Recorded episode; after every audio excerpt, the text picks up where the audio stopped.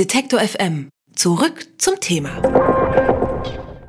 Heute sprechen wir über zwei Orte, die erst einmal nichts miteinander zu tun haben. Zum einen hätten wir dort das Gefängnis. Das ist ja wohl ein Ort, an den wir alle nicht gerne möchten. Auf der anderen Seite gibt's da das Theater. Ein Ort, der uns einlädt und den wir gerne besuchen.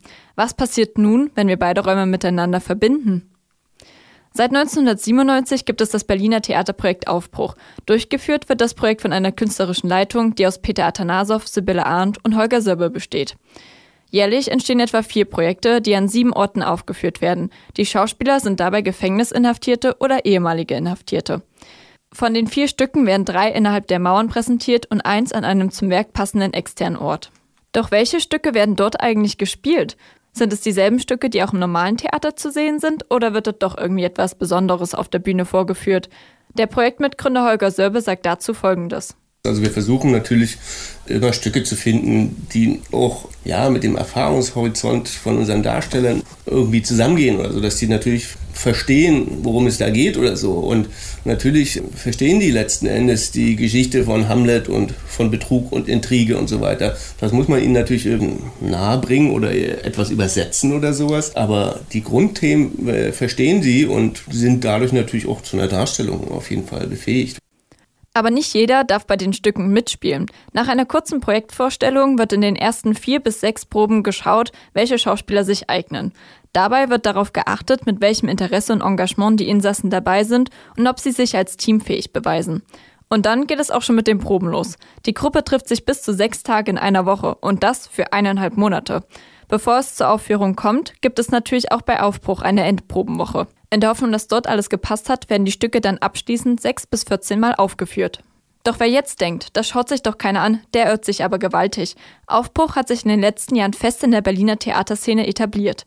Oft sind die Tickets nach zwei oder drei Tagen ausverkauft. Je nach Veranstaltungsort finden etwa 70 bis 140 Zuschauer einen Platz.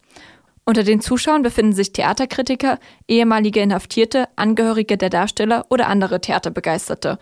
Nach den Aufführungen gibt es ein offenes Publikumsgespräch. In einem Zeitraum von etwa 45 Minuten haben Zuschauer die Möglichkeit, sich mit dem Team, den Darstellern oder Menschen, die im Gefängnis arbeiten, auszutauschen.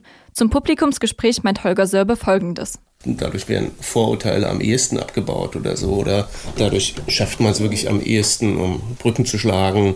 Und ja, auch natürlich um Möglichkeiten zu einer Annahme in der Gesellschaft wieder zu ermöglichen. Also weil natürlich eben Resozialisierung ist natürlich ein Prozess, der letzten Endes von zwei Seiten stattfinden muss. Also auch die Gesellschaft muss natürlich letzten Endes bereit sein, Leute, die aus den Gefängnissen kommen, dann auch wieder aufzunehmen oder wieder zu akzeptieren und auch die zweite Chance wieder zu geben.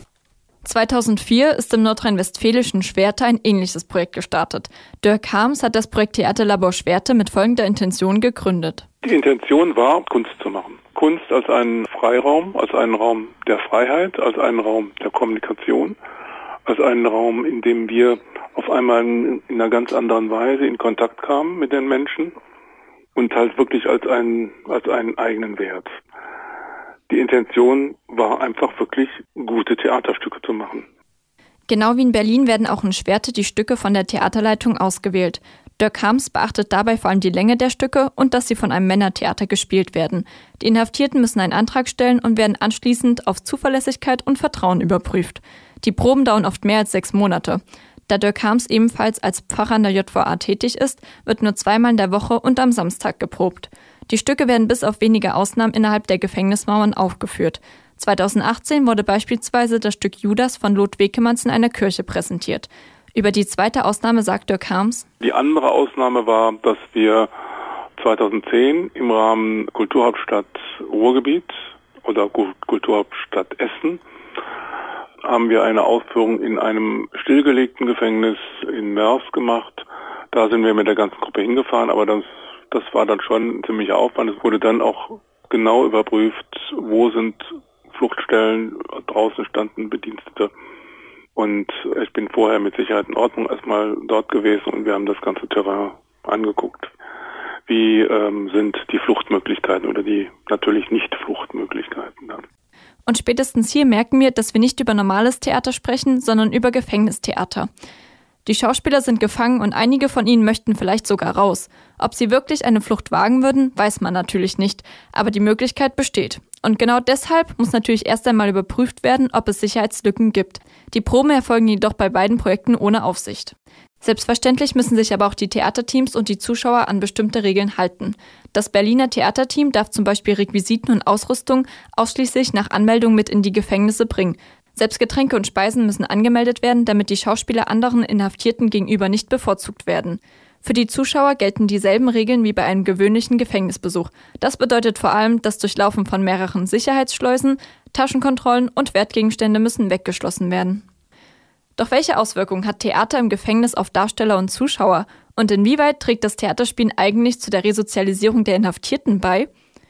Resozialisierung ist ein Begriff aus dem Strafrecht. Wir vermuten, dass die Ursache für eine Straftat in der Sozialisierung des Täters liegt. Und genau das soll im Gefängnis angegangen werden, damit es zu keinen weiteren Straftaten kommt. Im Theater geht es um Szenen, Auftreten, Konfliktverhalten, Verbalisieren oder auch um Freundschaften.